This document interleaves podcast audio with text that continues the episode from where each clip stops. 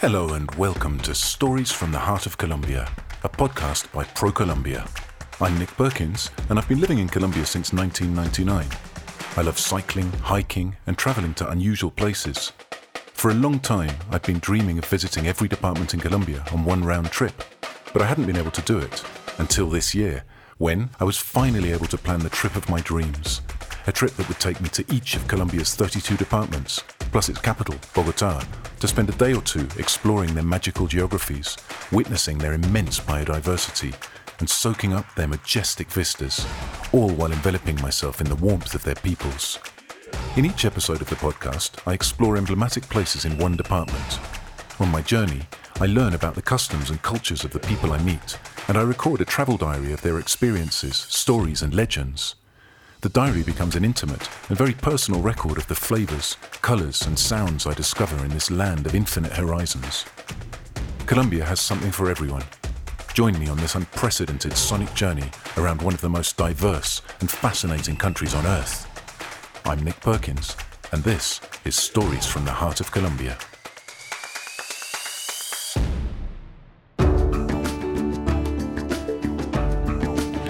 So finally, after more than 20 years of uh, wanting to come here, I find myself in Puerto Carreño, in the department of Vichada, right on the eastern border of Colombia with Venezuela.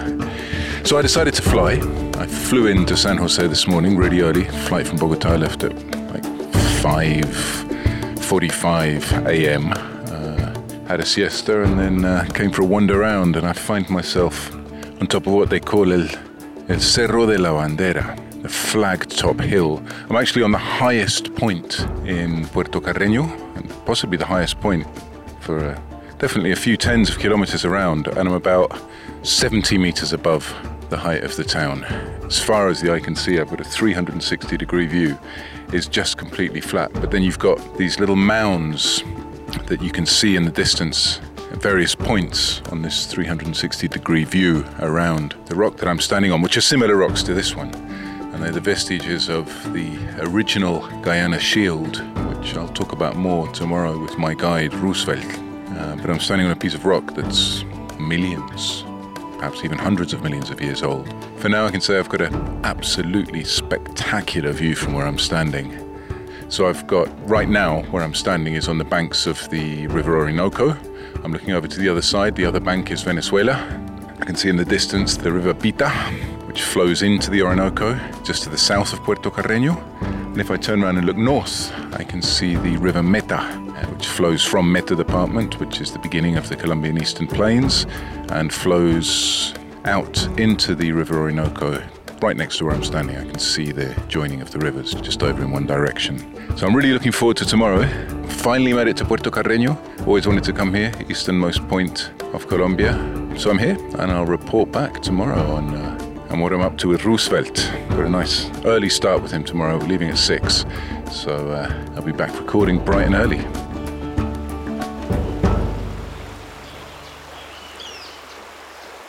So I'm off to meet Roosevelt. It's just before 6 a.m. He recommended we set off early to avoid spending too much time in the, the midday heat. Get most of our journeying on the river done in the morning, stop somewhere for lunch, enjoy the shade, and then come back uh, a little bit later once the heat has started to abate. I'm so excited we're going to be going down the River Orinoco, somewhere I've always wanted to come. I don't know what it is since I was small. The name has sounded poetic. It sounded like a place I have to come, and finally I've made it here. We're going to be going upriver, and on the way, Roosevelt's going to be telling me about the places we pass, the places we see, and the nature of life on the river.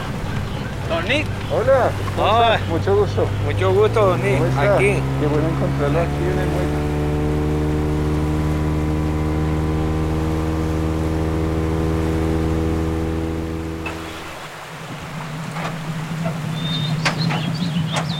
Roosevelt and I have just stopped at the union of the rivers Bita and Orinoco. Roosevelt tells me that the river Bita is a protected river, uh, one of the only, if not the only, protected river.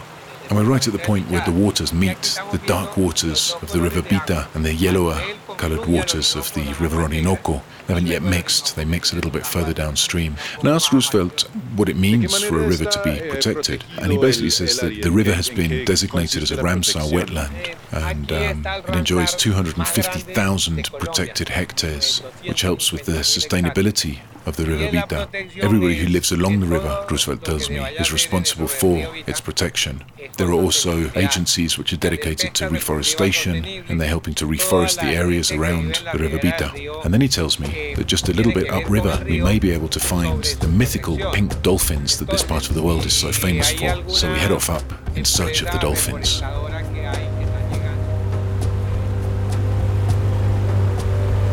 So Roosevelt ramped up the motor after we'd uh, found the dolphins, and uh, he said, "We're just going to go fast for a bit because I want to take you up to a place called Ventanas." And I can see why. We just um, we were coming upriver. Everything was very uniform. It's very wide still, about kilometre and a half, two kilometres wide from one bank to the other. And then all of a sudden, these large rock formations begin to appear, the largest of which is probably 50 or 60 metres high by three or four hundred meters wide, just appearing up out of the jungle. And then they start appearing up out of the water as well. And so we've just moored the boat, and one of them in the middle of the Orinoco River. So I'm actually standing right in the middle of the river with Roosevelt.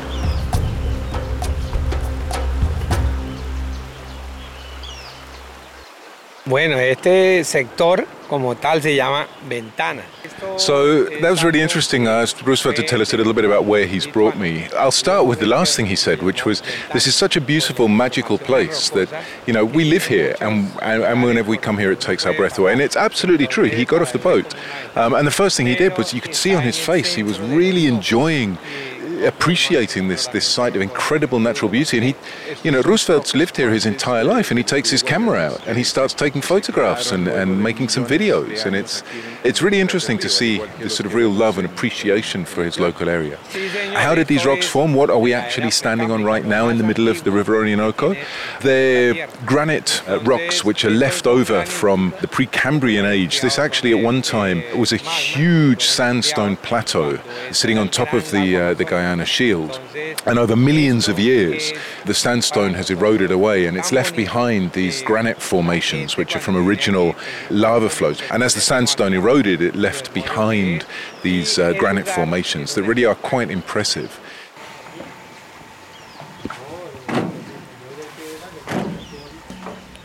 So the stop in uh, Casuarito wasn't just to say hi to uh, to Roosevelt's cousin. It was also to pick up a friend of his called El Tigre, uh, going to help us as we navigate our way through the rapids.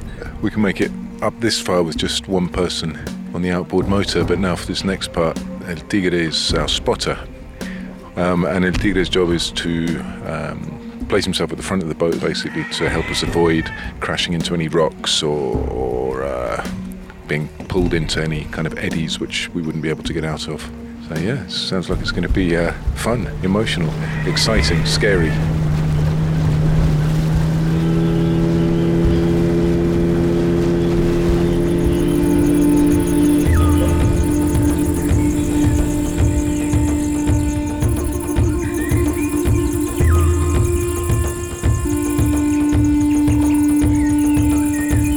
Estos son los rápidos de en el departamento del sobre el río Orinoco.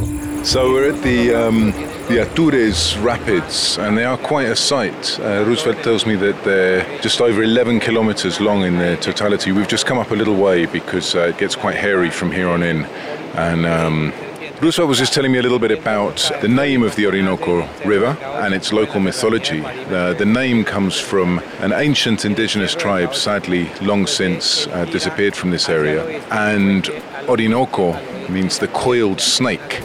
And these rapids, depending on their state of aggression, were deemed to signify whether the snake was changing its skin or not. When the rapids were calm, uh, the snake was just in its normal state. And when the rapids were high and furious, uh, the snake was changing its skin, they used to say. visitamos los rápidos del río Tuparro, vamos a los resguardos indígenas, comunidades indígenas. So Roosevelt takes people on trips to the Parque Nacional El Tuparro. El Tuparro is one of the hardest to reach and least visited of, of Colombia's national parks. It's also one of the largest, and it sits on the banks of the uh, River Orinoco. Uh, it's one of the only ways you can actually get to the park. So Roosevelt says we're about 30 kilometers away here from the river entrance to the park, and he said really the reason you go there it's it's nature tourism. There's all sorts of paths that you can trek. There's a wide variety of flora and fauna that are relatively unique to, to the park, and more than 300 species of birds if bird watching is your thing. Um, the park is also completely covered with uh, the rock formations that I've been talking about in, uh, in Puerto Carreño, and we just stopped in the middle of the river, uh, just sort of rising up out of the jungle that you can uh, trek up or climb up to the top of and get a view of the surrounding area. So it sounds like a pretty impressive place to visit. La ruta Humboldt son, eh, son 14 ríos, pasamos por el Parque Nacional Natural de. So I asked Roosevelt to talk to us a little bit about why the Vichada and opportunities for tourism, and he said really this this look of sort of mystery, mysticism, and longing came into his eyes, and he said, well, really, it's got to be the von Humboldt route. Von Humboldt was an eminent biologist who, in the at the beginning of the 19th century, spent a good deal of time recording, charting, documenting Colombia's flora and fauna, and he came right through this area until, as uh, Roosevelt mentioned to me earlier, he got held up by the rapids that we're standing next to right now. That sounds like a really well worth uh, doing route. It's not too long either. Five nights, six days, um, and it takes you right across the, the boundary between the jungle and the plains, which is where the name Vichada comes from. So Roosevelt was explaining to me that the name Vichada itself is a, is a name from an old indigenous language, and it means the boundary between the plains and the jungle. So the, the Humboldt route takes you right along this boundary, and you eventually end up in Puerto Inírida, which is in the department of Guainía, which is where I'll be going in the next few days. So it sounds like quite an impressive route, and uh, five days, six nights, pretty doable. I really enjoyed my day on the River Orinoco. Roosevelt was a great guide to have, really funny guy, full of lots of anecdotes and tips on what to do in the local area. But I have to say, I think the highlight of the day was our lunch on the way upriver. Pulled over all of a sudden to one of the banks. And there was a family there clearing the land to, to build a house, family from one of the local indigenous communities. And Roosevelt asked them if they could prepare some lunch for us. And they said, yeah, sure, you know. Off we went. I didn't really think anything more of it. A couple of hours later, we came back downriver. We stopped off at the same place. And it turns out that after we left, they'd gone out and caught some fish. So as fresh as can be. And then they prepared the fish in a very traditional way. They call it pescado moqueado. It's basically smoked fish. And we stood on the banks of the river eating this incredibly fresh, incredibly delicious smoked fish with a bowl of farinha, of the um, ground cassava dish, which is very popular, very prevalent. The staple, part of the staple diet in this region. We stood on the banks of the river eating this fish and farinha uh, with the guys who'd just gone out and caught it for us. That was that was really special. And I asked Roosevelt if that's something typical that happens around here, if it was just for me. And he said, no, anybody who comes here can have an experience like that. That's what the Rio Orinoco and Vichada is all about. Vichada belongs to the Amazonian Orinocan Colombian tourism region, a land defined by endless grasslands, unfenced savannas, bright red sunsets, dances, and tall tales. To learn more about places like El Tuparro National Natural Park, the Raudal de Maipures, the Orinoco and Meta rivers, and the Santa Elena Island, visit colombia.travel. The Stories from the Heart of Colombia podcast was produced by ProColombia. Its contents are protected by the intellectual property laws of the Republic of Colombia and do not reflect the views of the national government, ProColombia, or the other entities that participated in this project. None of these will assume liability for any of the views expressed here.